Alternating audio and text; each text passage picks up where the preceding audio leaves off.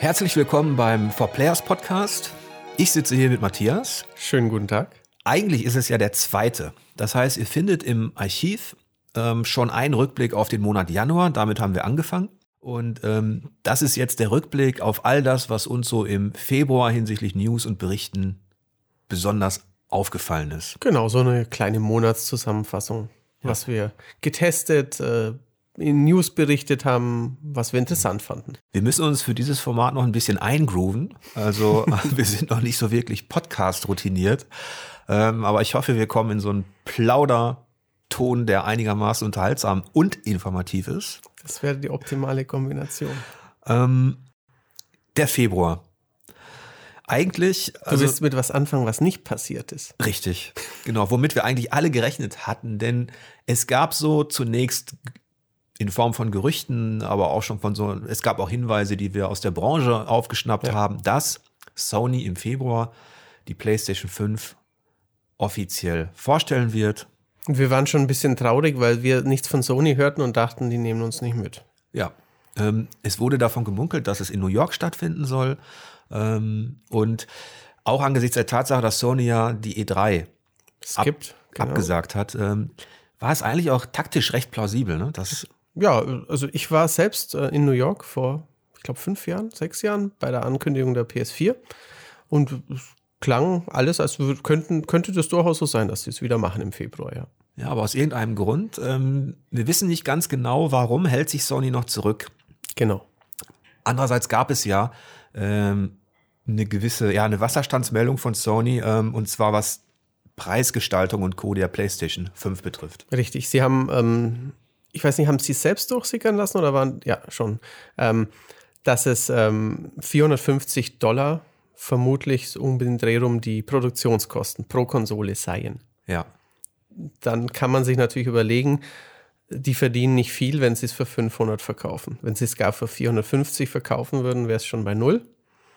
Und ähm, ist aber auch eine, ja, eine Tradition schon fast, weil es gab ja schon mehrere Sony-Konsolen, die mit äh, Verlust verkauft wurden, wenn ich mich recht entsinne. Ja, das ist ja eigentlich auch ähm, ja, so eine Binsenweisheit, dass du mit der Hardware genau. nicht den Gewinn machst, sondern mit den Spielen. Aber ähm, Sony hat also die 450 Dollar Produktionskosten mal so den Raum geschmissen, sicherlich auch aus taktischen Gründen. Damit hat man ja die erste Duftmarke äh, gesetzt, mhm. weil keiner der beiden Wettbewerber bisher ja aus dem Busch gekommen ist mit dem, was kostet denn die Konsole jetzt? Richtig, ja. Und Sony hat zumindest noch gesagt, dass sie, dass sie im, im ja, in der, in der ersten Phase nicht damit rechnen, auch äh, darüber Gewinn zu machen, dass sie halt einen langen Atem haben, also dass mhm. sie die PlayStation 5, also dass sie Geduld haben auch. Ja. Ähm, aber was vermutest du mit diesen, mit, mit dem Preis? 450 Dollar Produktionskosten? Ähm, also ich könnte mir schon vorstellen, dass es, also unter 500 kann ich mir nicht vorstellen. Ich denke schon 550 vielleicht. Ähm, es ist natürlich, es hat sich einiges getan. Mittlerweile kaufen Leute Handys, die bei 400 anfangen, 800, 1000. Ähm, und wenn man so eine Konsole über fünf Jahre benutzt, könnte man auch sagen, vergleich's noch mit einer Grafikkarte, dann ist es eigentlich gar nicht so krass, selbst wenn sie jetzt 600 kosten würde. Aber ähm, die Geschichte hat auch gezeigt, dass man mit hohen Startpreisen schon mal sich sehr ins Abseits manövrieren kann, dass man den Konsolenwettkampf schon halb verloren hat. Ich glaube, der Saturn ist irgendwann mal angekündigt worden, dann ein paar Stunden später war die Sony-Pressekonferenz und der von Sony hat nur gesagt 200 statt 300 vom Saturn oder so und dann war das Ding schon gegessen. Ja, ich, ich sehe das ähnlich. Ich, ich denke auch, dass, dass, dass man mit 499 Euro, ja. das wäre eigentlich ein, denke ich, ein angemessener Preis wenn man bedenkt, dass nicht nur die Smartphones, sondern ja auch PCs, wenn du einigermaßen wettbewerbsfähig spielen willst, dann hast du auch einen Tausender liegen. Ja, ja, klar. Minimum. Ja. Ähm, und man kann ja davon ausgehen, dass die Hardware durch die offenere Struktur, ähm, auch bei der Xbox Series X, mhm. ähm, längerfristig angelegt ist. Ne? Als, also, dass es eine Investition schon ja, auf jeden Fall, klar. In die, in die Zukunft ist. Auf der anderen Seite eben Stichpunkt äh, Microsoft. Ähm, die haben ja zumindest gesagt, wir wissen auch noch nicht genau, wie, wie teuer das Ganze wird. Oder, oder wir sagen es zumindest noch ähm, nicht, ja. Beide lauern so aufeinander. Ja. Also der ähm, Phil Spencer hat ja auch schon gesagt, dass, ähm, dass diese Hardware, also diese Xbox Series X, ähm, dass die eben auch langfristig geplant ist. Ähm, und interessanterweise hat man kürzlich jetzt wieder neue Details verraten. Richtig, ja. Unter anderem, glaube ich, die Geschichte mit dem, mit dem Kaltstart quasi in Spielen. Genau, das ist irgendwie ganz cool. Also man kann, es ist ja seit, seit dieser Generation, dass man Spiele pausieren kann. Dass man die Konsole in den Standby schickt. Switch-Spieler sind es ja auch gewohnt ich mache drücke oben auf das Knöpfchen, einen Tag, eine Woche, wann auch immer später, zwei Stunden später in der Bahn schalte ich es wieder an. Ich bin genau an der Stelle. Und äh, bei der Xbox Series X geht es wohl mit mehreren Spielen. Also du, du und deine Freundin, du und deine Geschwister, ihr startet unterschiedliche, wahrscheinlich auch mit unterschiedlichen Benutzern, unterschiedliche Games und ähm, die gehen dann sofort an der Stelle weiter. Das hört sich, ich finde, das hört sich cool an. Ja, und was was beide ja so ein bisschen vereint, denn man, man muss ja bedenken, dass sich die, die Konsolenhardware hat sich über die Jahre immer weiter angeglichen. Ja. Und streng genommen, was wir da bekommen, sind eigentlich zwei PCs, die, die noch mhm. traditionell mhm. als Konsolen vermarktet werden. Die Xbox Series X wird wahrscheinlich 12 Teraflops haben. Ähm, das sind Zahlen, die sind natürlich gigantisch, wenn man, wenn man jetzt mal fünf bis zehn Jahre zurückgeht. Ja. Aber was beide so ein bisschen vereint, ist ja irgendwie so der Fokus. Es ist nicht so, dass sie über die wenn man sich das jetzt anschaut, die, die Statistiken von denen oder die, die Werte, die wir kennen, die bestätigt sind, dass es gar nicht so die Grafikpower in erster Linie ist, sondern eher ähm, jetzt wieder Schnelligkeit, Bildrate. Kurze Ladezeiten. Kurze Ladezeiten. Dank den SSD-Platten. Ja, und, und dass ähm, selbst ein Phil Spencer dann sagt, die Bildrate ist uns wichtiger und mhm. ähm, auch bei Polyphony Digital, also bei den Gran Turismo-Machern. Yamauchi hat es neulich auch betont. Ähm, ähm lieber Top-Bildrate als ähm, immer noch bessere Texturen, höhere Auflösung und Co. Ja, was natürlich jetzt, wenn man es mal, natürlich sind das Dinge, die uns auch stören, wenn wir, wenn, wenn wir spielen. Ja. Eine flüssige Darstellung ist unheimlich wichtig. Und auch in Umfragen bei den Leuten scheint das ein wichtiges Thema zu sein. Also es ist eine schöne, schöne Komfortsache, schönes Langzeitwohlgefühl, ja. aber es ist halt nicht, nicht so das Grafik also man hat schon ein bisschen das Gefühl, als würden sie ein bisschen, einerseits sagen sie zwar, der, der Sprung wird größer sein als von der PS3 zur PS4, aber sie sagen halt auch schon, ja, Bildrate, Ladezeiten, um das ein bisschen abzufedern, dass es vielleicht die ersten Spiele, dass man nicht denkt, Alter, wie geil sieht das denn aus? Wir sind natürlich gerade als westliche Spieler, ist das Visuelle für uns unheimlich wichtig, ja. ähm, in unserer Kultur überhaupt sehr stark verankert. Da sind sie wirklich noch da bin ich noch nicht wirklich begeistert, weil man natürlich auch noch nicht viel gesehen hat. Ja, die ähm, wenigen Spiele. Also ich habe ja Outriders zum Beispiel neulich auf einem PC gesehen, das auch auf PS5 kommt und äh, Series X. Wenn ich mir denke, das würde jetzt so aussehen, dann würde man denken, ja, könnte aber auch auf einer PS4 laufen. Ja, und ich glaube, das wird ähm, das wird, ist schwierig für beide, das wissen Sie bestimmt auch, denn man kann nicht sagen, ähm, dass ähm, die beiden Konsolen, die jetzt im Wettbewerb sind, dass die schon komplett ausgereizt sind. Mhm. Ähm, und vielleicht sind wir ja auch, auch tatsächlich an einem Punkt, wo man sagen kann, mein Gott, so ein Gears, so ein Uncharted, das ist doch schon Top-Niveau. Wie wollt ihr das denn noch ihr könnt die Auflösung von 4K auf 8K, mhm. 16K äh, hochschrauben, aber das ist ja eigentlich gar nicht so der Kern. Sind die Engines überhaupt schon so weit, dass man so viel mehr rausholen kann? Ja. Ähm, wir lassen uns überraschen. Auf jeden Fall, ja. Interessant ähm, war noch ein Nebengeräusch, so ein, ja, so ein außenpolitisches von Microsoft ähm, im Kontext dieses, dieser Konsolenstarts, ähm, dass Phil Spencer sagte, Sony ist gar nicht unser Hauptkonkurrent, sondern Nintendo. auch nicht Nintendo, auch nicht. Ähm, sondern eher Amazon und Google. Ja. Und er hat gleich innerhalb desselben Satzes hat er das so ein bisschen, wollte er das ein bisschen abdämpfen, so nach dem Motto, ich will damit die alte Konkurrenz nicht irgendwie schlecht reden mhm. oder so, die sind schon noch wichtig, aber ähm, unsere Cloud-Technologie, die ist so fortgeschritten, weil wir so viel investiert haben in den letzten Jahren, mhm. dass wir da eher den Wettbewerb sehen mit anderen Cloud-Anbietern, also mit mhm. Streaming-Anbietern, und mit den größeren. Ja, das sind dann natürlich gleich in der, das sind halt Global Player in puncto auch Bedeutung. Also Microsoft und Google sind natürlich ähm, international gesehen andere Hausnummern als, ein, als Sony, die Unterhaltungselektronik machen und nicht cloud-basierte Suchmaschinen, solche Sachen. Das ist schon noch was anderes. Auf der einen Seite kooperiert, kooperiert man ja schon mit, mit Sony im Bereich der, Richtig. der, der Cloud-Technologie. Cloud ja. Auf der anderen Seite kann man diesem Statement natürlich eine gewisse Arroganz auch nicht, nicht, nicht, nicht wegreden, weil, weil ja im Grunde auch Microsoft noch im klassischen Wettbewerb ist. Ja. Auch sie müssen wieder über die Spiele kommen.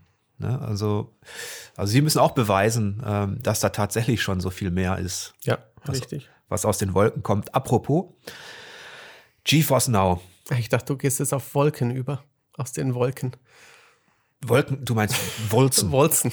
genau. Falls ihr jetzt nicht mehr genau wisst, worüber wir reden, das war dieses Action-Rollenspiel. Ja, sprechen wir nachher noch kurz drüber. unheimlich stottrig gestartet ist und ja. in einem sehr ausführlichen, kompetenten Test von unserem Redakteur Marcel dann in die Schranken verwiesen worden ist.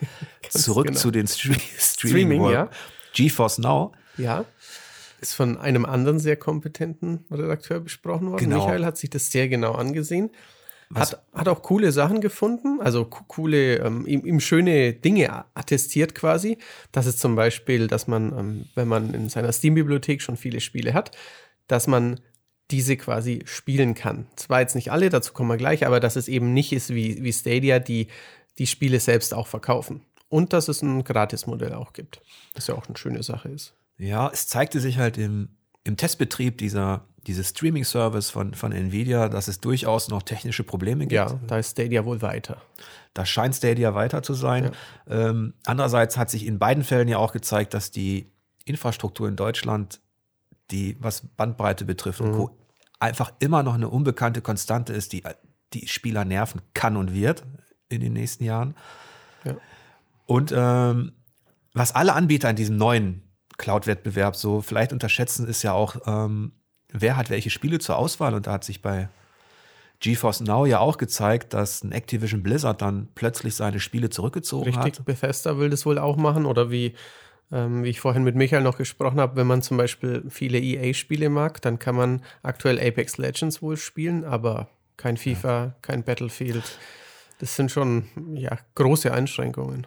Der, der Vorteil ist natürlich, ähm, man kann auch das, ähm, da gibt es eine, eine, man kann es kostenlos ausprobieren. Ja. Da wird man dann schnell feststellen zu Hause, ob das so alles in Sachen Latenz und Co. Und ob das für einen in Frage kommt, natürlich. Funktioniert, ja. genau. Und irgendwann werden, wenn, wenn die Dienste wirklich, ähm, wir werden die übrigens demnächst auch alle vergleichend testen. Ja.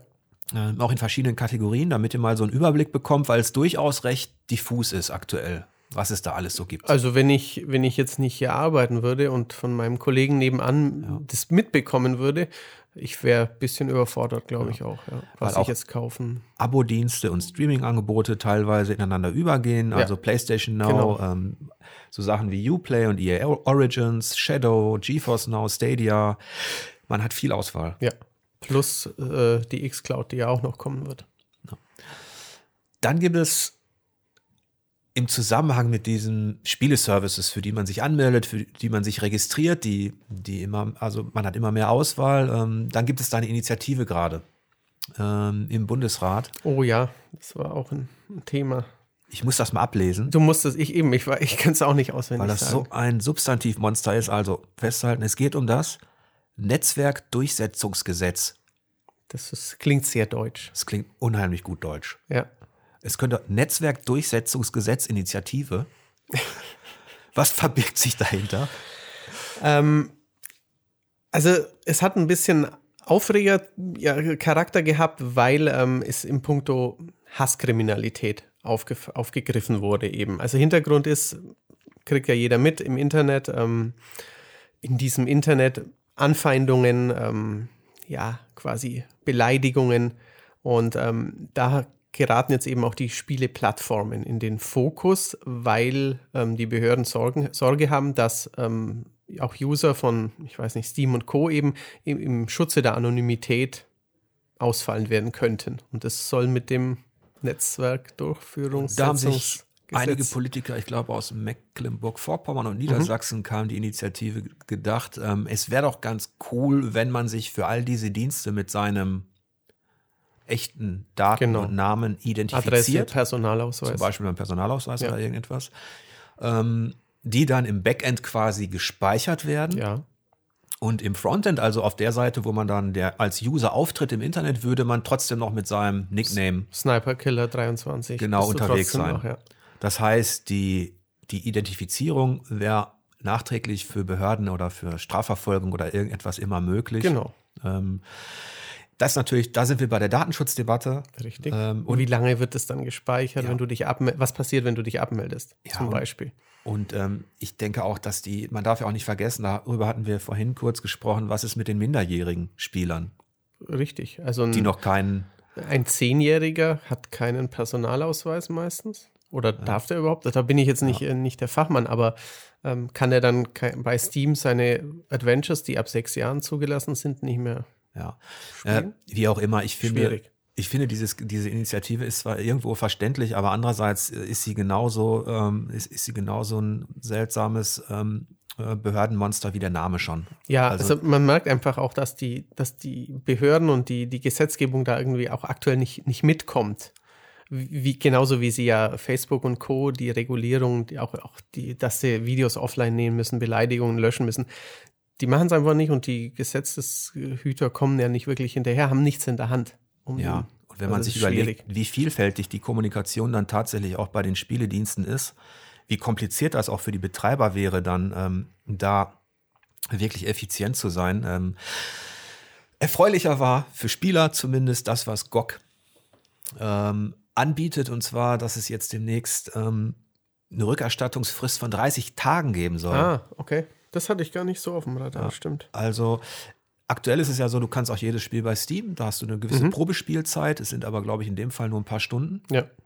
Und da ist natürlich, also wenn du 30 Tage Probe spielen kannst, dann bist du ja bei den meisten eigentlich durch. Also auf den ersten, aufs erste Mal hören würde ich das auch denken. Ergibt das überhaupt Sinn? Das ist wie wenn ich nach dem Kino sage, wenn es dir nicht zwei Tage später der Film nicht gefallen hat, dann ja. Es ist, klingt irgendwie verlockend. Ich hätte auch weniger Bücher im Regal, wenn ja. ich die alle hätte zurückgeben dürfen. Genau. Dann hättest du nur die behalten, die dir besonders gut gefallen. Ja. Oder die, wenn, wenn ich jetzt auf spiele, Destiny behalte ich, weil das will ich weiterspielen, aber God of War oder Uncharted habe ich durchgespielt. Und gut, die kann ich jetzt bei GOG wahrscheinlich nicht kaufen, aber ähm, PC-Titel halt genauso. Es ist natürlich, ähm, wenn man sich das Feedback dazu anschaut, ist natürlich erstmal positiv. Die Leute freuen sich drüber, du kannst halt viel länger Dinge ausprobieren. Ja. Aber auch aus unserer Sicht als Spiele Kritiker, ähm, ist das natürlich ein Trend innerhalb der, der digitalen Branche, dass du Dinge halt selber erstmal ausprobieren kannst, die natürlich, der natürlich ein bisschen dafür sorgt, dass man sich fragt, wofür braucht man dann eigentlich noch eine Meinung da draußen? Wo brauche ich denn den Jörg noch? Oder den Matthias. genau. Richtig. Ja, wenn nichts mehr sei. Natürlich. Es, also, es hat sich ja eh krass gewandelt. In den 80ern hat man eine Zeitschrift gekauft, die diese Bilder hatte von den neuen Spielen. Irgendwann kamen diese Bilder dann im Internet, irgendwann kamen dann Videos und dann ist es natürlich, ähm, der, der Nutzer da draußen ist immer mächtiger und braucht uns immer weniger quasi. Ja, vielleicht retten wir uns ja noch irgendwie mit. Es gibt natürlich auch immens viel Auswahl. Also man kann nicht jedes Free-to-Play-Spiel anspielen. Man kann nicht, nicht jedes auf dem Handy, nicht jedes Spiel runterladen. Insofern ist eine, ein, ein Kurator, weil die, die Plattformen selber machen das ja auch nicht. Es ist jetzt nicht so, dass, dass nur gute Spiele auf die Switch kommen oder sowas. Ich habe Four Players euer Spielekuratorium. genau. Man wird ja auch die grauen Haare, der Bart, es ist alles museal schon so ein bisschen. Richtig, genau. Ähm, es ist ja so, eigentlich bin ich, bin ich auch ein Freund davon, auch wenn ich diesen Beruf betreibe, auch das sehr gerne mache und gerne ähm, darüber spreche. Ähm, du kriegst natürlich idealerweise einen Einblick, ob dir was gefällt oder, oder nicht, immer am besten, wenn du selber ran darfst. Natürlich. Wenn du selber zocken kannst, da brauchst du eigentlich auch keine zweite oder dritte Stimme mehr. Nein. Ne? Aber du bist natürlich vielleicht Familienvater und hast acht Stunden in der Woche, fünf Stunden für dein Hobby. Kannst du dann alles anspielen? Stimmt, und selbst wenn es nichts kostet, wenn du jetzt, sage ich mal, über, über GOG dein Schlag mich tot, uh, Pillars of Eternity für drei, vier Stunden spielst Richtig. und dann nach sechs Stunden merkst, es ist nicht mein Fall, dann hast du, dann denkst du vielleicht, jetzt ja. habe ich aber meine Zeit verschwendet. Ja. Hätte ich lieber den 14-seitigen Test von Jörg gelesen, der ähm, hätte mich nur drei Stunden gekostet. Du kannst aufs Fazit klicken. Stimmt. ja. Oder äh, die Zahl am Ende nur überflogen kurz. Ich denke, der, der das Feedback war halt sehr, sehr positiv. Mhm. Vielleicht ist das natürlich auch ein taktischer Schritt von GOG, dass man versucht, denn da gibt es ja auch einen Wettbewerb. Natürlich. Eben, was digitale Spieleshops betrifft und so weiter. Das deckt sich ja so ein bisschen mit dem, mit dem Überangebot, was wir gerade schon angedeutet haben mhm. im Streaming-Bereich. Ähm, und dann bleibst du vielleicht eher bei der, bei dem Anbieter, der dir der kundenfreundlichste die kundenfreundlichste, längste Probespielzeit Natürlich, lässt. Ja. Weniger erfreulich für, für Spieler, nicht direkt, aber vielleicht für uns als Spielepresse, weil wir so ein bisschen auf die GDC gehofft haben, ja. dass da vielleicht, dass Sony vielleicht dann dort um die Ecke kommt mit der PlayStation 5. Zumindest mit dem Preis, mit einem Bild. Ja, aber auch dort haben sie abgesagt. Richtig. Wie aber, viele andere. Aber nicht nur Sony, richtig. Auch Kojima, ähm, EA, glaube ich, alle möglichen wichtigen Leute. Epic, Microsoft. Genau. Aber das liegt nicht an der Rezession in der, in der Spielebranche, sondern am Coronavirus. Richtig, genau. Ist ja gerade wieder in aller Munde. Nordrhein-Westfalen, Norditalien. Ähm, Olympische Spiele in Gefahr? Fragezeichen. Und ähm, da ist eben auch die GDC jetzt massiv von, von Absagen und Ausfällen betroffen. Ja, ich glaube, die Taipei Game Show war auch der erste Event, ähm, wo, ja. es, wo es Absagen gab. Noch sind wir, ist man natürlich als Spieler, wenn man denn dann in die Quarantäne kommt, hat man ja ein bisschen was zu tun. Deine Steam-Bibliothek oder dein. Genau. Wird einem ja auch empfohlen, dann zu Hause zu bleiben. Das heißt, normalerweise müssten wir es irgendwie merken, dass es einen Boom gibt demnächst. Ähm, ich hoffe nicht. Ähm, aber es gibt ähm, noch als, als Randnotiz das Plague Inc., dieses ähm, Virus-Ausbreitungs-Simulationsspielchen, das äh, interessanterweise auch am Anfang der Corona-Berichterstattung teilweise ja, als Fake News in den Medien irgendwie aufgetaucht ist, so als ob das jetzt die Simul das simulieren könnte, wie dieses neue aktuelle Covid-19-Virus tatsächlich ähm, um sich greift. Ähm, und dieses Spiel ist jetzt in China verschwunden. Das ist verboten. übrigens ein richtig gutes Spiel. Ja. Ähm, ich habe es, glaube ich, auch besprochen für, für Tablet damals. Es gibt auch mhm. einige Brettspiele, die sich mit dem Thema äh, Pandemie zum Beispiel genau, äh, ich auch immer gerne beschäftigen. Gespielt. Ja, eine, eine weitere ähm, traurige Nachricht oder schlechte Nachricht war, dass ähm, der Erfinder des Konami-Codes äh, verstorben war. Unten, unten, oben, oben, links, rechts, links, rechts. BA Stadt. Unendlich Leben in Contra und Co was bei einigen Konami-Spielen durchaus wichtig war. Es hat auch vielen Spieletestern geholfen. Ja, auf jeden Fall. Also war nicht in, in jedem, also ich behaupte jetzt mal, in einem Metal Gear Solid war kein Konami-Code drin. Man, man möge mich in den Kommentaren Lügen strafen, aber ähm, in den klassischen Konami-Spielen hat es eben einiges gebracht, auch auf dem NES wo man nur drei Leben hatte und sonst. Äh Früher konnte man damit auch noch imponieren, auch wenn man dann gespielt hat. Es gab ja auch noch andere Cheatcodes, aber wenn man dann da saß und man kam nicht weiter und dann mit der Freundin gespielt hat oder so, dann hatte man auf einmal sowas auf dem Kasten. Das war ja wie Magie. So nach, ja, ja gib mal her, ich mache mal hier links, rechts oben und zack ja. und jetzt, oh, unendlich ja, natürlich, unendlich. Also Cheats waren ein, ein, großes Thema. Also es gab, es gab ja auch Schummelmodule, es gab Cheats in, in Heften, in Online-Foren, also natürlich auf Online-Seiten, Cheats, Tipps und Tricks und Co. Big Head-Modus, erinnerst du dich vielleicht auch noch dran, solche Sachen? Ja. Ich habe auch, ich, ich, glaube, Quake 2, Konsole auf God und Give All, wenn man mal nicht so aufpassen wollte, alle Waffen nicht verletzbar. Früher war das auch so einfach ganz normal, dass es einen Trainer gab, schon auf C64 im Amiga. Stimmt, ja. Dass du halt bestimmte Dinge dann endlos durchspielen konntest, weil die Spiele natürlich auch bockschwer waren. Ganz Richtig. einfach. Sie waren kurz, aber bockschwer. genau. Ja. Heute habe ich mich irgendwie, wehre ich mich komplett dagegen, irgendwas einzusetzen, was mir hilft ich bin sogar so, ich gehe so weit, das ist vielleicht auch so diese Flucht vor, vor, vor Internet und Co. und Google. Ich, wenn ich etwas spiele, will ich keinen Tipp, keinen Hinweis. Ich lese auch nichts, was ich an Guides bekomme von, von PR oder so. Stimmt, bekommen wir ab und zu. Das ja. ist zum Beispiel jetzt auch ein netter Einblick, was vielleicht nicht jeder weiß, dass ähm, in Anbetracht der, ja, der, der Kürze der Zeit, der manchmal zwischen Testversionen, da kriegt man einen, vielleicht mal ein PDF dazu, der einem sagt, übrigens, wenn du am Anfang nicht sofort weiterkommen solltest, versuch doch mal, hier, hier kommst du schneller an Punkte oder sowas. Aber ja. das, da, da, da ist Jörg zu hart um. Nee, das ist einfach ein kindischer Trotz bei mir. Ja. Weil, ähm, ich ich spiele gerade auch ähm, immer noch Hollow Knight mit ja. allen Erweiterungen und das ist auch so, dass natürlich gibt es zig Guides und ich und ähm, wenn wir es dann zusammenspielen und jemand sagt, jetzt, jetzt guck doch mal nach, dann, nee, mhm. mach ich nicht. Soll ich mhm. gucken? Nein, du auch nicht. Ich, ich will einfach, ich will einfach auch dieses Gefühl haben, okay, da ist eine Sackgasse, weil mich beamt das so ein bisschen zurück in die Zeit, Amiga ja. C64 und ich muss auch nicht sofort überall weiterkommen. Mhm. Aber ich bin da meistens, also ich werde schwach, aber mir wird es von meiner Freundin auch verboten. Die möchte dann auch nicht dieses Gefühl des Versagens haben, dass wir zu dumm waren, das Rätsel zu lösen. Also gehen wir lieber nochmal 30 Minuten den einen Raum ab und versuchen, wie ja. es geht. Aber dieses dieses ähm, psychotische Verhalten reserviere ich mir für ganz spezielle Spiele. Wenn es sein muss, irgendwie, dann, dann gucke ich auch mal nach. Richtig. Ähm, spannend, apropos tolle Spiele und schwere Spiele, Platinum Games. Die haben einen Trailer released zu Project GG. Ähm, das soll der, der Trilogieabschluss von Camillas äh, Superhelden Over-the-Top-Reihe werden, die sehr, sehr lose und sehr lange ist. Ähm, Beautiful Joe auf PS2 und GameCube, Zeitmecha Zeitmanipulations-2D-Prügelspiel, cool damals. Wonderful 101, das jetzt übrigens auch für PS4 und Switch nochmal kommt, die zweite Platinum News, da reingemixt.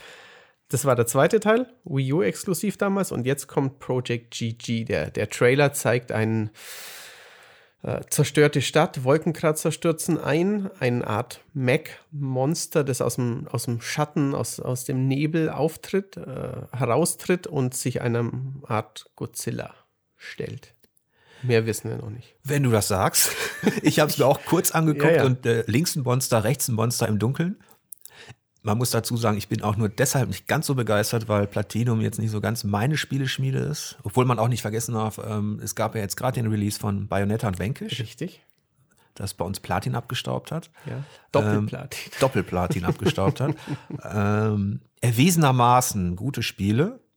Ja, und, ähm, sehr, sehr gute Spiele. Aber Ben und Matthias sind ja nicht da.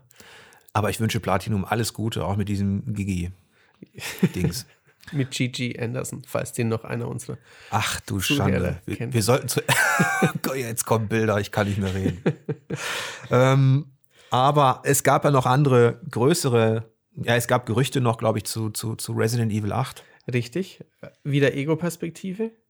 Mittelalter-Setting, was natürlich gleich so wohlige Erinnerungen an, an das Schloss von Resident Evil 4 hervorrief, in mir zumindest.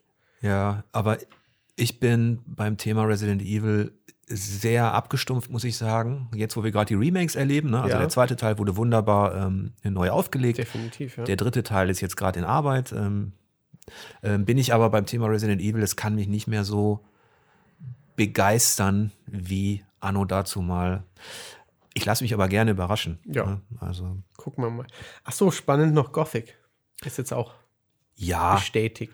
Es ist es du ist bestätigt. der Rollenspieler. Ja. Also du musst es, ich finde es nicht spannend, aber du musst es spannend. Ja, jetzt, jetzt wurde es bestätigt, ja. das war ja abzusehen, ne? das, ist, das hat mich jetzt nicht überrascht. Ja, ähm, nein, das, das ist richtig. Es, ja. es wird nicht mehr von Piranha Bytes äh, entwickelt, mhm. sondern von einem spanischen Studio, ähm, die quasi jetzt User-Feedback einholen, wie sollen wir es denn machen. Ähm, diese spielbare Demo von neulich sah ja auch schon ganz kompetent ja, aus. Ja, die sah ganz kompetent aus und es stimmt natürlich, Gothic damals, Gothic 1 und Gothic 2 waren tatsächlich für mich prägende Spiele. Mhm. Ähm, und danach kennen wir die Geschichte ja. Danach ja. hat die Qualität dann auch stark abgenommen. Richtig. Bis hin zu einer gewissen Belanglosigkeit. Mit Elex hat sich Piranha Bytes dann wieder so ein bisschen mhm. gefangen, aber das ist dann so ein Niveau, da reden wir über, ist unterhaltsam. Ja, ja, richtig. Und deswegen ist für mich das ähm, Gothic Remake wäre für mich nur interessant, wenn sie es wirklich hardcore in einer Weise umsetzen, die mich wirklich zurückbeamt in die Zeit. Und ja. das schaffen nur die wenigsten. Also bin ich da eher ein bisschen zurückhaltend. Okay. Aber es ist eine wunderbare Überleitung zu einem anderen Rollenspiel, das dich auch in die Zeit zurückgebeamt hat. Baldur's Gate 3. Genau. Ja. Du hattest ja die Ehre, das schon vorab ansehen zu dürfen. Und dann ein paar Wochen später durftest du es jetzt auch. Ja, was heißt Ehre ist mein Job. ich, ich, ich, Aber ich glaube, da hätten einige gern mit dir getauscht bei Baldur's Gate. Ja, ähm, ich bin auch ganz ehrlich, ich gehe nicht mehr auf allzu viele Events. Und ähm, da musste ich schon deshalb zusagen, weil ähm, ich vor 20 Jahren war der erste, der erste Test, den ich für 4Players geschrieben habe, war der zu Baldur's Gate 2. Ähm, damit habe ich hier angefangen und ich verbinde mit der Reihe eben auch sehr viel, ja, sehr viel gute Erfahrungen, sehr viel schöne Erinnerungen, ähm, sehr viele Details. Ähm, und das ist ja auch eigentlich verwunderlich, dass jetzt fast 20 Jahre zwischen Teil 2 und 3 liegen. Die Packung ähm, steht auch noch bei dir im, ja. im Regal, im Spieleregal oben. Ja. Im Kontext der damaligen Zeit war das auch wirklich eine, also schon der erste Teil war natürlich mit seiner isometrischen Ansicht so etwas wie, endlich können wir das, was wir bisher im Tabletop-Bereich auf dem Tisch hatten, so, so digital erleben. Jetzt ist natürlich viel passiert. Es gab ein Pillars of Eternity, ein Divinity Original Sin und viele andere Sachen wie ein Torment, Tyranny. Also im Bereich der isometrischen Rollenspiele ist so viel passiert.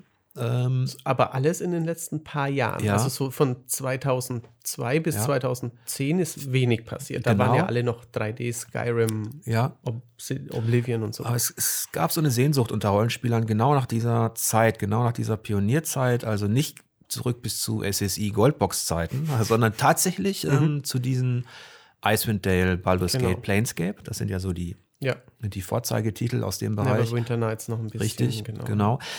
Und das wurde über Kickstarter und Co. dann natürlich auch alles bedient. Richtig, da, da konnten die Fans dann mitwirken. Ja. Auch Pillars ist ja eben lange Kickstarter-Geschichten gewesen. Genau, genau und, ja. und, man muss ja auch sagen, dann gab es die Phase, wo auch Dungeons and Dragons ähm, ja so ein bisschen inflationär in alle Richtungen hin benutzt worden Richtig, ist als Lizenz ja. mit teilweise richtig schlechten Spielen.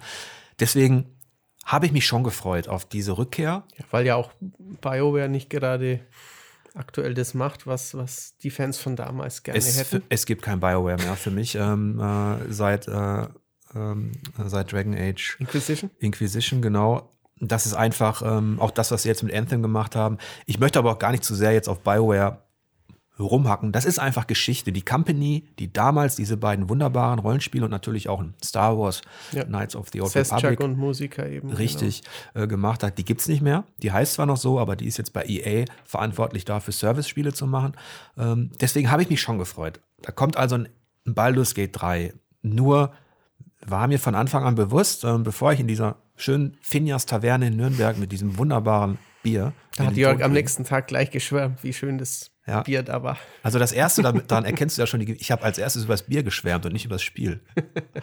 Jetzt ist es so, ich habe jetzt gerade die Vorschau veröffentlicht, Baldur's Gate 3, ich freue mich drauf. Es hat in der Einschätzung gut bekommen, aber ich habe auch gemerkt, um es ein bisschen abzukürzen, dass da eben mehr Divinity drin steckt, als für mich als, als Fan jetzt von den ersten beiden Spielen, als jetzt Forgotten Realms und Baldur's Gate. Das, mhm. Ich hatte auch, das, gebe ich auch zu, es war gar nicht so einfach, das zu packen.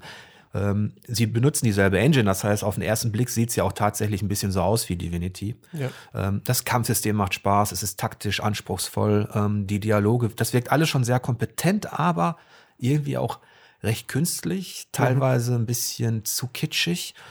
Und dieses Flair, was ich mit diesen Rollenspielen der Pionierzeit verbinde, also es fehlte mir so ein bisschen mehr Pfeifenrauch und mhm. mehr Gemütlichkeit und mehr episches Flair als so viel Drama und ähm, over-the-top ähm, mhm. Aktionen, auch Kistenstapeln und physikalische Reaktionen. Ja, ist alles ja. schön und gut, aber ein bisschen mehr Ruhe in, in der Erzählung, auch, auch im Art-Design, ein bisschen mehr, ein bisschen mehr Mittelalter, ein bisschen mehr Leder und Eisen mhm. statt Edelstein und Brokat.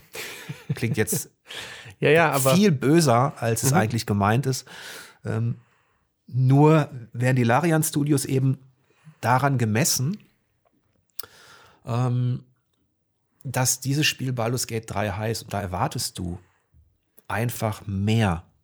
Richtig, ja. Zumal man auch sagen muss, es ist ein AAA, eine AAA-Produktion. Ja. Und im Gegensatz zu den Divinity-Spielen, die ja auch über Kickstarter teilweise dann finanziert worden sind, da sitzen nicht 50 Leute dran, sondern mittlerweile 300 im Auftrag von Hasbro und Wizards of the Coast. Mhm. Und da erwarte ich dann schon, muss ich sagen, ähm, im Jahr 2020 eine richtige, äh, ja, fast schon wieder ein prägendes Spiel. Mhm.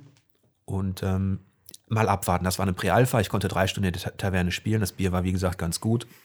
Das halte ich, das ist ja auch was, wo Larian sich bestimmt im Vorfeld bemüht hat. Das können sie also. Ähm, jetzt warten wir mal ab. Ihr könnt übrigens auch bald selbst spielen. Stimmt. Ähm, es wurde ja für den, ähm, es wird ja eine Early Access Phase genau, geben, ja, was richtig. ein bisschen komisch klingt natürlich bei so einem AAA-Titel, aber trotzdem ist es natürlich ein super Service. Ja. Und dann sind wir schon bei den wenigen anderen. Ja, also guten. Also im, im, im Vorschaubereich war der Monat nicht schlecht, würde ich sagen. Ähm, wir hatten auch ein, ähm, eine Top-Vorschau quasi, in, also mit, mit Ausblick auf ja, Platin vielleicht sogar. Ähm, Jan hat sich Ori and the Will of the Wisps angeschaut. Den ein, Plattformer, den, märchenhaft inszeniert. Genau, Metroidvania-Elemente. Ähm, schon der erste Teil.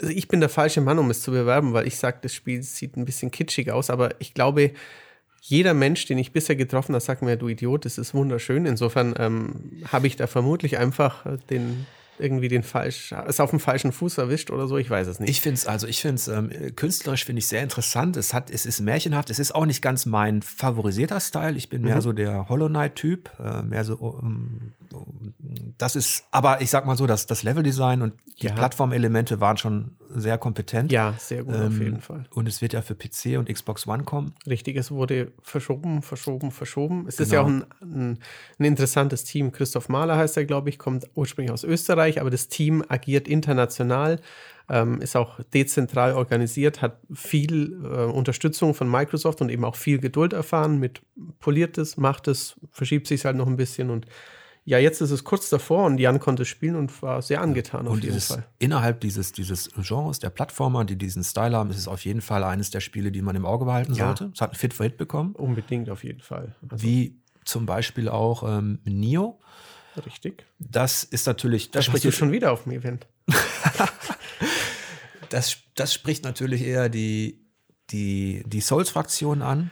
Auch wenn äh, der, ich glaube, Hashimoto, äh, wie heißt er? Ich weiß es nicht, der, der, der Chef vom Team Ninja, wahrscheinlich habe ich jetzt einen völlig falschen Namen gesagt, ähm, in einem anderen Interview, das ich gelesen habe, gemeint, ja, nein, also Souls, wir hatten gar nicht die Absicht, so einen Souls-like zu machen. Wo ich mir auch denke, das kannst du aber jemand anders erzählen, weil dazu ist es doch. Natürlich hat es eigene Elemente, aber ist, nee, es, aber ist das habe ich gar nicht so in Erinnerung, denn eigentlich waren sie, sind sie sehr selbstbewusst ähm, damit, dass sie sagen, das ist, also auf dem Event wurde, wurde es genannt, das ist Sengoku Yokai Masokor.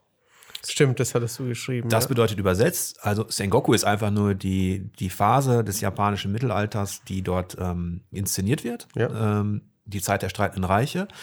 Ähm, Yokai bedeutet einfach Dämon, also es geht vor allen Dingen um diese japanischen Dämonen. Ja. Man schlüpft in die Rolle eines Halbdämons. Mhm. Diesmal kann man auch einen eigenen Charakter, Charakter erstellen. Stimmt. Der erste sah aus wie der Witcher, das fand ich immer. Dieser grauhaarige Typ. Ich dachte ja. da immer an den Witcher. Aber ja, eine gewisse Ähnlichkeit war da. Ja, ähm, und ist spannender, wenn man jetzt und der, der, aber der letzte Begriff, äh, ähm, Masokor, das ist eigentlich das, was Japaner benutzen und dann mit Souls-like übersetzen. Okay. Ähm, also ist das Masochi ist da das Maso von Masochismus mit drin? Also es ist ein Hardcore? Tick mehr als Hardcore. Okay. Wahrscheinlich. Okay. Ähm, aber im, im Gespräch mit dem Lead-Designer ähm, hat er eigentlich ganz klar gesagt, das ist, das ist unser Souls-like. Okay. Ähm, und sie haben die Formel ja auch übernommen ähm, und, und weiter geschnitzt, was ich aber auch gar nicht verwerflich finde, denn mit Ninja Gaiden hatte dieses Entwicklungsstudio natürlich selber genug Hardcore-Tradition. Richtig, genau. Im, das, kann man auch mal sagen, das im, ist richtig. Im ja. Rücken. Und Nio war für mich zumindest einer der besseren Nachahmer ja. dieses erfolgreichen Konzepts. Mhm. Ähm, kommt ja auch im März als einer der ersten interessanteren, größeren Titel. Richtig, ähm, ja. Wieder PlayStation 4. Wieder PlayStation Exklusiv, 4. Ähm, ich sehe da durchaus Hitpotenzial, auch wenn, wenn es da eben, also auch wenn Team Ninja sich da ein bisschen weiterentwickeln muss. Denn jetzt erwartet man, dadurch, dass es eben so viele Spiele gibt, die sich dieses ja. Konzeptes bedienen, natürlich auch ein bisschen mehr. Richtig. Genau. Ansonsten hatten wir in den Vorschauen ähm, auch noch ein interessantes Spiel mit einem guten Ausblick. Das hat der Eike stundenlang Eike erzählt mir jeden Tag, wenn wir ähm, in die Kantine runtergehen, was er wieder gespielt hat bei seinem doofen Escape from Tarkov. Doof hast du gesagt, ne? ja. Nein, es sieht total cool aus. Ich habe nur äh, Schiss davor. Ich weiß nicht. Ich glaube, ich hätte nicht die Zeit dazu. Und auch nicht den, den Willen, ja. immer meinen ganzen Loot und meine ganze Ausrüstung aufs Spiel zu setzen. Mich hat es auch, äh, mich hat natürlich entfernt erinnert an, an so Geschichten wie, wie ein Stalker, ja. Operation Flashpoint, die Sachen. Ähm, und es ist natürlich ein ähm, militärisch geprägter, fixierter Hardcore-Shooter. Richtig, mit 34 Stufen, wie man aus der Hocke aufstehen kann, um Deckungen rumlugen, äh, Magazin aus der Waffe nehmen, gucken, wie viele Patronen man noch drin hat, mit einer sehr erstaunlichen Liebe zum Detail. Und mit einem Fokus auf, was mich so ein bisschen, ähm, also von außen fasziniert hat, ich habe ja ähm, mit Eike auch viel drüber gesprochen, er hat ja eine Vorschau geschrieben, ähm, dass dass man wirklich äh, Wert legt darauf, dass dieser Augenblick, also dass die situative Spannung, wie ja. du dich bewegst, welche Geräusche du machst, ähm, dass das wirklich im Vordergrund steht und dass die, dass quasi dieser Nervenkitzel der Bedrohung, ähm, aber eben in einem überschaubaren Gebiet. Also du startest ja, du gehst in ein Gebiet rein und dein Ziel ist eigentlich nicht wie beim Battle Royale jetzt Alle der Letzte zu sein, der genau, überlebt, ja. ähm, sondern du musst dich durch dieses Gebiet abpirschen, genau. einen Ausgang erreichen. Richtig. Auf dem Weg von A nach B überleben und Beute sammeln. Genau, also im Optimalfall schaltest du ein, zwei, drei aus, nimmst deren Zeug an dich, ja. ähm, schießt auf einen, wie er mir erzählt hat, auf, auf einen blauen Helm, der irgendwo aus einem Gebüsch rausragt und und hoffst, das, dass, dass die erste Salve tödlich ist. Quasi. Ja, was es spannend macht, was ich auch nachvollziehen kann, weil das, das ein ähnliches ähm, Spannungselement ist wie, wie innerhalb der Souls-Reihe, dass du natürlich auf dem Weg von A nach B nicht deine Ausrüstung verlieren darfst. Denn wenn du sie nicht mitnimmst, verlierst du sie. Ja. Also das hat natürlich noch mal so einen gnadenlosen Nebeneffekt. Ähm, kam auch, kommt auch bisher, ähm, ja, ich sag mal, international in den Communities ganz gut an. Ja, es wird wohl ähm, eifrig schon gespielt und eben auch intensiv gespielt von den genau. Leuten, die es spielen. Vor allem, weil es diesen simulativen Aspekt hat. Also weit ja. mehr ist als jetzt ein Call of Duty oder sowas. Richtig, ja. Ähm, bin sehr gespannt. Ja, ich finde auch, dass man da als Konsolenspieler ein bisschen neidisch sein darf. Also da Sowas gibt es aktuell nicht auf Konsole. Und auch an noch was, das richtig gut aussieht. Schade ein bisschen. Also da. Vielleicht würde ich es auf PS4 ja. einfach mal eher probieren. Dass wir beide jetzt so viel über Vorschauen sprechen. Ja. Ähm, Titel, die wir, die irgendwann kommen und gut sein sollen. Richtig. Übrigens die, auch Resident Evil, das wäre auch noch das Dreier, das, wir, das genau. Michael anspielen konnte. Ja. Ähm, liegt auch daran, dass es im Monat Februar wirklich fast rekordverdächtig viele schlechte Spielebesprechungen gab von uns. Ja, richtig. Also ich, ich persönlich war durchaus zufrieden mit dem Monat, weil es mir Spaß gemacht hat, diverseste Titel anzuschauen, aber man muss schon mal ehrlich sagen, es war jetzt nicht der Monat der, der AAA Award-Spiele. Also unser Spiel des Monats Februar ist ein kleines, schnuckeliges, interessant inszeniertes Adventure namens Luna. Luna Shadow Dust. Genau. Ähm, Maya hat es getestet. Ich habe es persönlich nicht gespielt, aber von dem, was ich gesehen habe, es sieht wirklich zauberhaft aus. Es ist aber wohl eben auch sehr kurz, bleibt in seiner Story eher vage, ist ein kleines, hübsches, nettes Spiel mit ein paar feinen Rätseln. Aber es ist nichts, was ich von, von, von weitem jetzt schon als unser Spiel des Monats vermutet hätte. Ja, es ist ähm, auch aufgrund, vor allem aufgrund des, des, des Art-Designs hat es diesen Gold Award bekommen.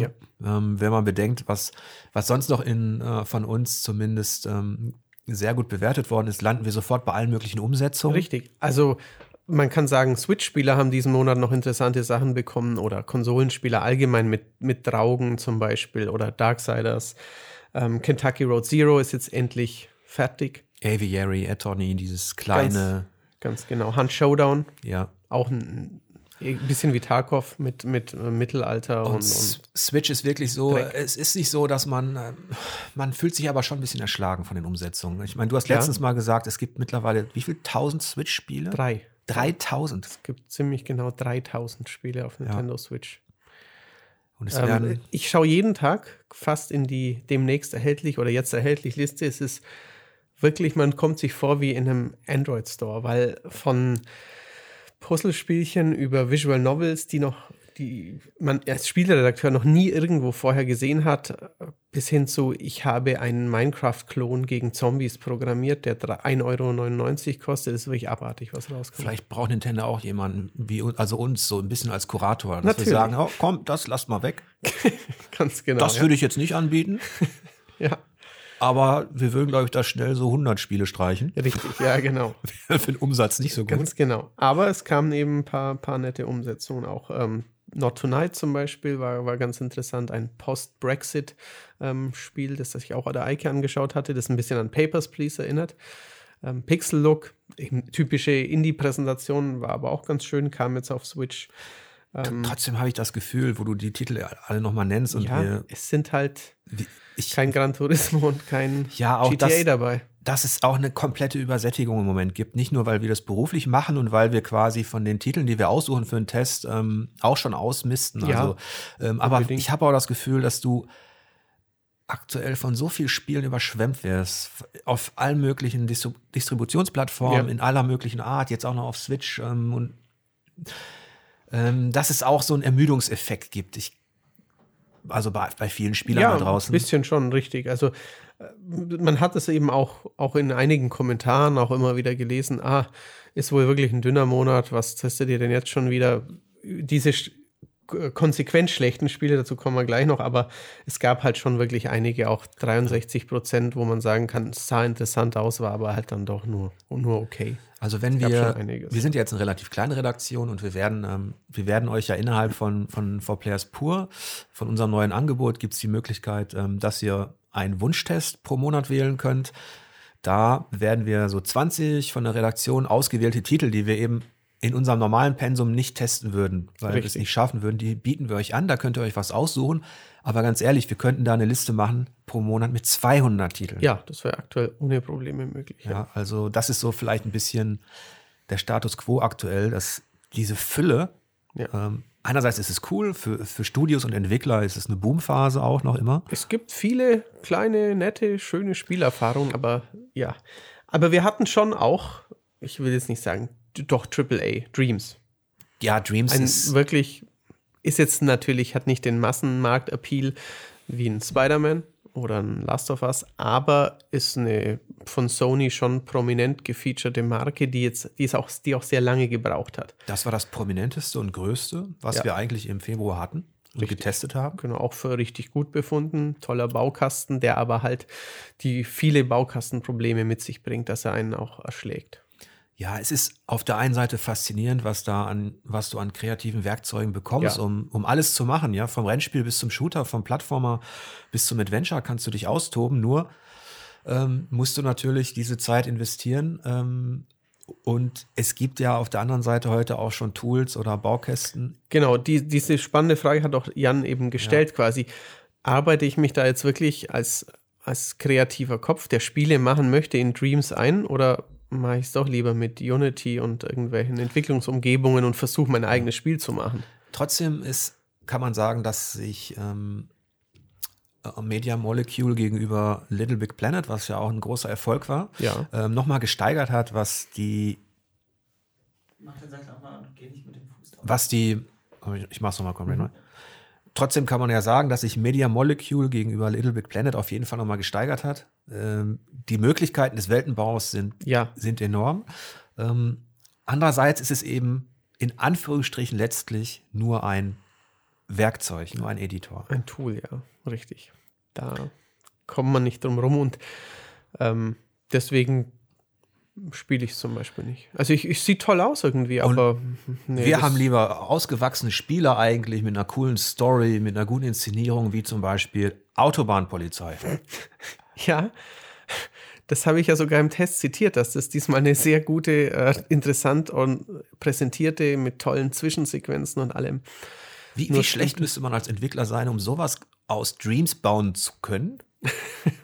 Wahrscheinlich könnte man es in Dreams deutlich schöner auf jeden Fall machen. Ja. Kannst du mal kurz über deine Leidenskarriere erzählen? Was ist denn das für ein Spiel gewesen? Warum hast du es getestet? Und also, kannst du den Leuten bitte sagen, dass ich dich nicht gezwungen habe? Das, genau. Ähm, das kam per Post an, ganz altmodisch in einer blauen Playstation-Hülle, hat Jörg aus seinem Umschlag gezogen und hat damit gewunken. Ich vermute, er hat schon einen spöttischen Kommentar auf den Lippen gehabt und hat es drohend in den Raum gehalten. Micha hat nur lachend abgewungen und ich habe gesagt, das schaue ich mir mal an. Und Tja, dann, Editor's Choice. genau. Und dann habe ich es mal angeguckt. Äh, einfach mal, auch jetzt nicht während der Arbeitszeit, sondern am Wochenende einfach mal in die PS4 geworfen. Ähm, und dann stellte ich fest, es ist wirklich, ähm, also einerseits ein bisschen, bisschen interessant, weil ich fahre ganz gern Auto und bin kürzlich viel auf der Autobahn unterwegs gewesen wegen meines Umzugs. Es hat schon so einen so Touch von, ja, da kann ich an meiner Kons so ein bisschen Touch von Shenmue, wie ich, ich kann am Getränkemarktautomaten eine Cola ziehen, ich kann da äh, über so eine komische Schleife auf die Autobahn fahren und dann fahre ich an der Raststätte runter. Das äh, fand ich irgendwie reizvoll, aber es war dann gleichzeitig auch so hässlich und verbuggt, dass ich äh, mir noch dachte, das nehme ich auch auf Video auf, weil dann können wir es unseren Lesern auch richtig schön Trotz präsentieren. der Tatsache, dass dich dieses Spiel schon noch irgendwie auf irgendeiner primitiven Ebene angemacht hat. Ja. Ähm, hast du ihm letztlich, hat es bei uns die niedrigste Wertung des Monats bekommen. Ja, weil es äh, 20 Prozent. Weil es halt großer Mist einfach letztlich war mit. Aber weil wir eine faire Redaktion sind, haben wir in diesem Spiel nicht die schlechteste Wertung gegeben. Also es, darunter ist nämlich ungenügend. Ja, richtig. Also da wäre noch, wär noch Luft gewesen. Ja. Wir haben in ziemlich langen Redaktionssitzungen dann darüber gesprochen, ob es 19 Prozent kriegt oder 20. ja, genau. Oder andersrum, du hast es dann doch so entschieden. Ja, richtig. Ja. Aber wir hatten noch ein bisschen anderen. Du wusstest immerhin, worauf du dich einlässt, als ja. du das Cover gesehen hast, als ich Wasteland Remaster äh, installiert habe. Ja. Habe ich mich eigentlich gefreut, weil Pionier, Ende der 80er Jahre, Richtig. Wasteland. Interplay, der, Brian Fargo. Ja, genau. Ähm, der Urvater der, der Endzeit-Rollenspiele. Aus Wasteland ist später äh, Fallout entstanden. Genau. Habe ich mich ein bisschen gefreut, hab's zu Hause installiert und habe nach einer Stunde gemerkt, ach du Schande, das kann ich nicht mehr spielen. Ja. Also ähm, ich habe es ja dann in Bewegung nicht gesehen, aber ich habe mir deine Screenshots angesehen. Sie haben ja schon wirklich quasi Busch für Busch und Haus für Haus das Setting nachgebaut in 3D. Also das Ziel eines Remastered ist ja eigentlich, dass du die Faszination von Anno dazu mal durch talentierte Artdesigner und Co. so in die Moderne bringst, ja? dass du nochmal sowas bekommst wie eine Gänsehaut oder nostalgisches ja. Flair. Richtig. Wenn du aber in einem Spiel wie in diesem Wasteland Remastered anfängst, deine Party zu erstellen im Headquarter der, der Desert Ranger und das Spiel dir sagt, jetzt kannst du deinen Charakter erstellen und es geht schon mal nicht, mhm. partout einfach nicht, das war im Autobahnsimulator übrigens ähnlich. Dann ich ist das für ein Rollenspiel schon mal ein Scheißstart. Ist ein richtiger Scheißstart, weil ja. eigentlich ist es genau das, was ich grundsätzlich in allen Rollenspielen mache. Ich nehme die vorgefertigten Charaktere nicht, sondern baue mir eigene.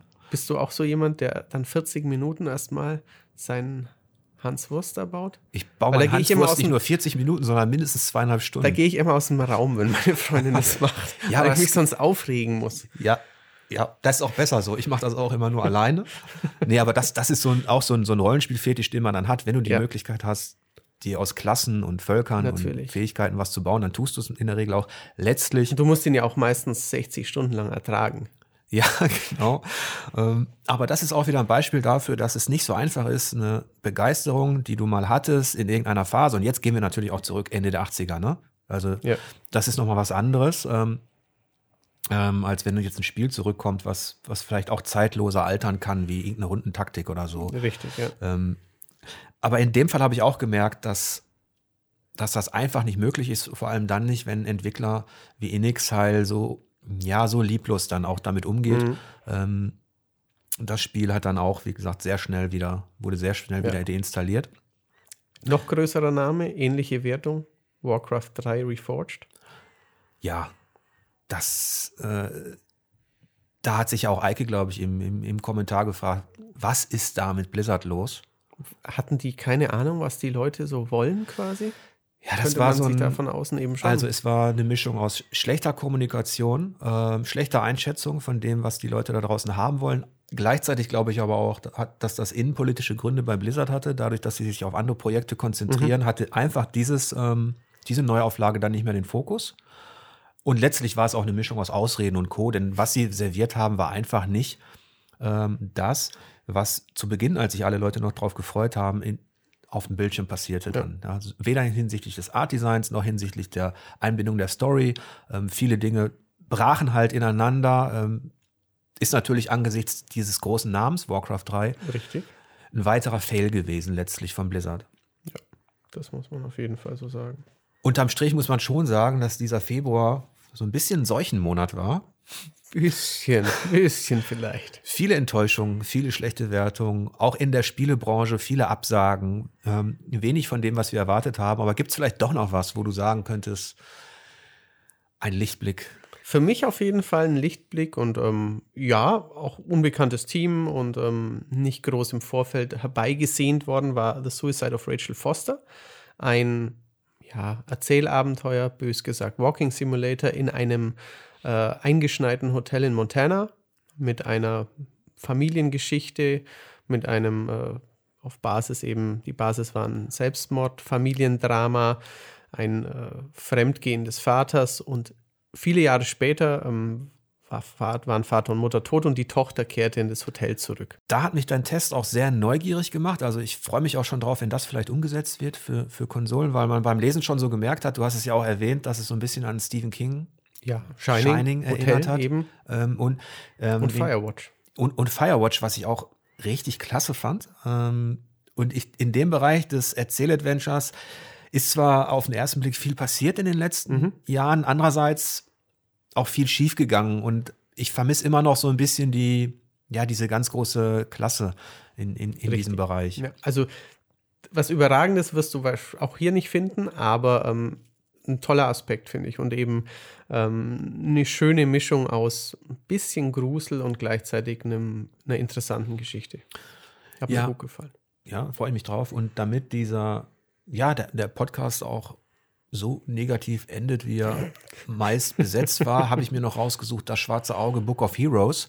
Denn bei all der Kritik, die es jetzt auch ähm, gab an Baldur's Gate, ähm, ja. auch ähm, von der Community, von Leuten, die sagen, das ist nicht mehr mein Dungeons and Dragons und macht das mhm. anders, Larian, darf man ja nicht vergessen, dass das Ganze noch eine grundsolide Qualität hatte, eine gute Einschätzung ja, ja. bekommen hat. Es gab wahrscheinlich ein wirklich gutes Spiel wird. Ja, davon gehe ich auch aus. Eben. Also man muss hier nicht befürchten, dass das irgendwie Crap wird oder, oder sowas. Es geht eher darum, wie hoch wie können sie halt, wie können sie diese Erwartungshaltung ja, denn letztlich, richtig. wie hoch können sie sie befriedigen? Aber in dem Bereich der Rollenspiele, dieses Jahr erscheinen 30 bis 50. Also es ist schon ein bisschen das Jahr der Rollenspiele. Ähm, Gab es eben schon ganz andere Enttäuschungen und Ernüchterungen, auch in Sachen Vorschau. Ich hatte un unter anderem das Schwarze Auge, auch eine bekannte Pen-and-Paper-Rollenspielwelt, ähm, die sehr viele Freunde noch heute hat. Ja. Ähm, ich hatte Schatten über Riva auf meinem ja. Computer vor ganz vielen Jahren. Ja, also da steckt auch viel Potenzial drin. Und das, was in Book of Heroes da inszeniert wurde, man darf nicht vergessen, das sollen Vierspieler Koop Dungeon Crawler eigentlich werden, mhm. aber auf Grundlage der Regeln halt. Ähm, das war wirklich ähm, auch ganz schlechtes Kino. Ähm, zumal die Leute auch noch denken, dass sie eine Kampagne anbieten müssen für Solisten. Also da habe ich in der Vorschau auch ein ausreichend gezückt, also war wirklich ernüchtert. Und ähm, selbst ein Pathfinder das jetzt, Kingmaker war eine, ein, schöner, ein schönes Debüt für mhm. diese auch wiederum eine Pen-and-Paper-Rollenspielwelt, die mit Dungeons and Dragons konkurriert, die digitalisiert worden ist. Kingmaker war eine schöne Geschichte, weil man abseits der Story auch seine eigene, seine eigene Baronie, sein Königreich aufbauen konnte. Ähm, das wird jetzt auch fortgesetzt und ähm, konnte in der Vorschau bei uns auch nur befriedigend abschneiden, weil man jetzt statt des Königreichs einen Feldzug anführt. Das es ist natürlich immer so eine Sache, wenn ein Entwickler dir was präsentiert, ja. eine, zwei Stunden, mhm. also ein Ausschnitt eines Spiels. Und, und je epischer eigentlich das Genre ist, desto schwieriger ist es natürlich, in dieser kurzen Zeit was anzubieten. Trotzdem, der Eindruck war auch nicht besonders toll. Mhm. Und ich denke, mit diesen zwei negativen Ausblicken seid ihr auch bestens versorgt, um euch irgendwie in den März zu retten. In den starken März. Ja. Da kommt Final Fantasy, Ori. Doom Eternal. Ganz genau, Doom. Neo erscheint. Richtig. Also vier Hit-Kandidaten schon mal. Ja, Half-Life Alex. Oh Gott. ich freue mich. Animal doch. Crossing. Animal Crossing. Also auch für die Switch. Ja. Da kommt einiges, ja. Ja. Ich würde mich jedenfalls freuen, wenn ihr beim nächsten Podcast wieder dabei seid. Ihr könnt uns auch gerne Feedback geben in den Foren. Wir bedanken uns an dieser Stelle jedenfalls ganz herzlich bei allen Pur-Unterstützern. Richtig. Und äh, bis zum nächsten Monat. Wir freuen uns. Jo, tschüss.